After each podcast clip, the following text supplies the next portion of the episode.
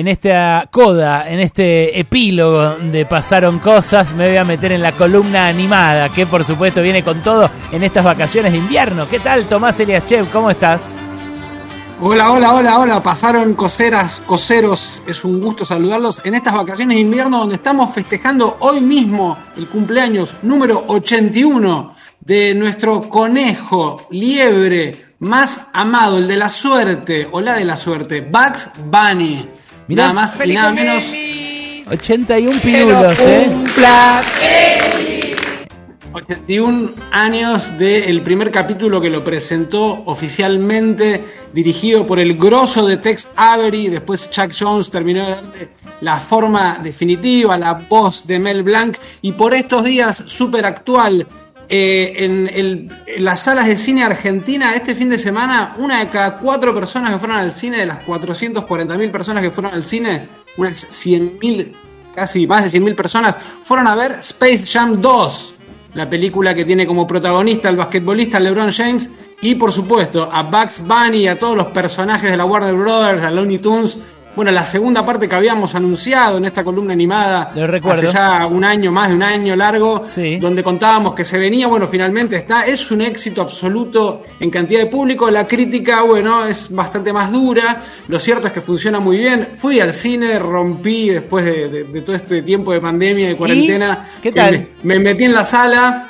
en horario nocturno y había gente, pude, bueno, vibrar con el público que se ríe de los gags, ver qué funciona, qué no.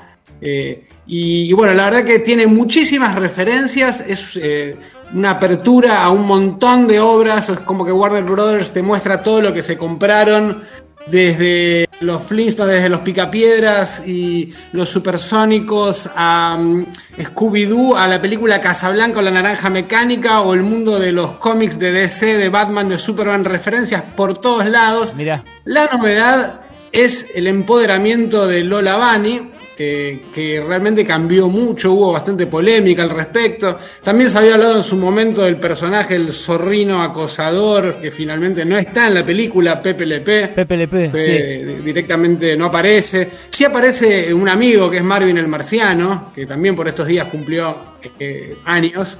Eh, aparece ahí bien, bien a tono con los tiempos espaciales que ah, vivimos. Marvin es el eh, que tenía como una escafandra de buzo antiguo, ¿no?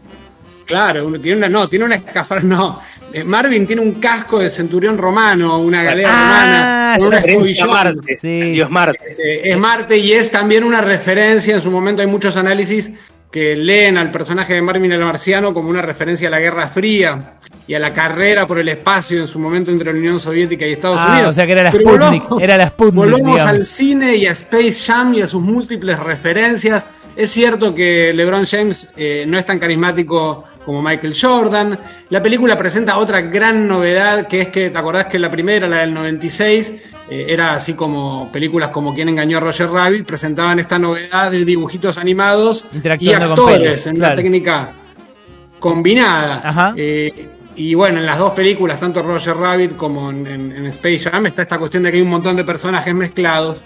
Eh, en este caso agregan una tercera dimensión, precisamente, que es que eh, los personajes van a aparecer animados en, animación generada por computadora en tres dimensiones. Entonces se puede ver este, a personajes como Bugs Bunny que se le notan los pelos, así como estamos acostumbrados en las películas de Pixar a ese detalle absoluto. También va a aparecer esa dimensión y realmente es una proeza técnica.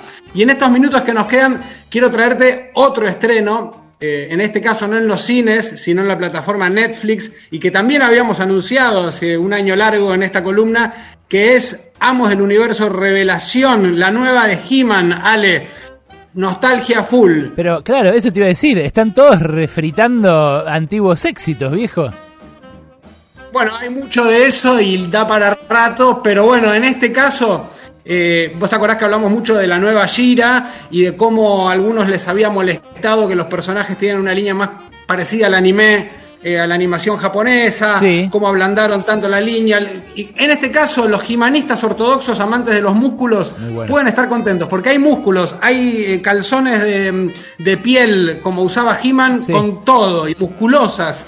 Pero atenti, el protagonista no es ni el príncipe Adam ni He-Man, sino que estila porque la serie va a trabajar un conflicto que ya aparecía en esos geniales dibujitos de Filmation de la década del 80 que veíamos de niños los sábados a la mañana y disfrutábamos tanto, que es que Tila no sabe el secreto. ¿Por qué nadie le contó a Tila, la mejor amiga del príncipe Adam, que tantas veces pelea espalda con espalda con He-Man, que son la misma persona? Entonces ella realmente va a ser un conflicto y, está muy bueno como lo trabajan. Las dos películas, las dos, la serie, que son cinco capítulos que subió Netflix, espera, estamos esperando la próxima temporada pronto. Eh, y también Space Jam, la relación padre-hijo. La, la película y la serie también van a mostrarnos personajes femeninos empoderados, Tila y Lola Bani. Ahí está, es Tomás Eliaschev, nuestro eh, columnista animado, con dos grandes recomendaciones. Eh, Tom, el que me imagino que no fue al, al cine, ah, ya lo perdimos a Tomás, el que me imagino que no fue al cine fue Alberto Fernández, que, ¿te acordás? Lo criticó duramente a Bugs Bunny en su momento, dijo que era un estafador, no sé qué hará. Era sí, era un ventajero prácticamente, tremendo. Sí, sí, me acuerdo que en su momento Tomás lo defendió. con muchas opiniones sobre todo, y bueno, también sobre Bugs. Sí, obviamente. aparte, no me molestaría eso, pero después habló muy bien de Disney, que todos sabemos que Disney fue bastante estereotipante de género, de mm, raza, incluso bastantes mensajes antisemitas en sus primeros años. Sí, ya está. La Guerra Fría y todo. Bueno, en fin, sí, en su momento me acuerdo que Tomás ahí se, se nos fue, pero bueno, en su momento lo defendió eh, nuestro columnista animado a Bugs Bunny, eh, que además, bueno, es eh, todo, un, todo un símbolo de la diversidad, del, del movimiento LGTBIQ. Como He-Man también, ¿no? Nos trajo dos refritos, pero dos refritos con mensaje, Tomás. Adiós, Torno, te esperamos en 15 días, viejo. Vamos, hasta la próxima.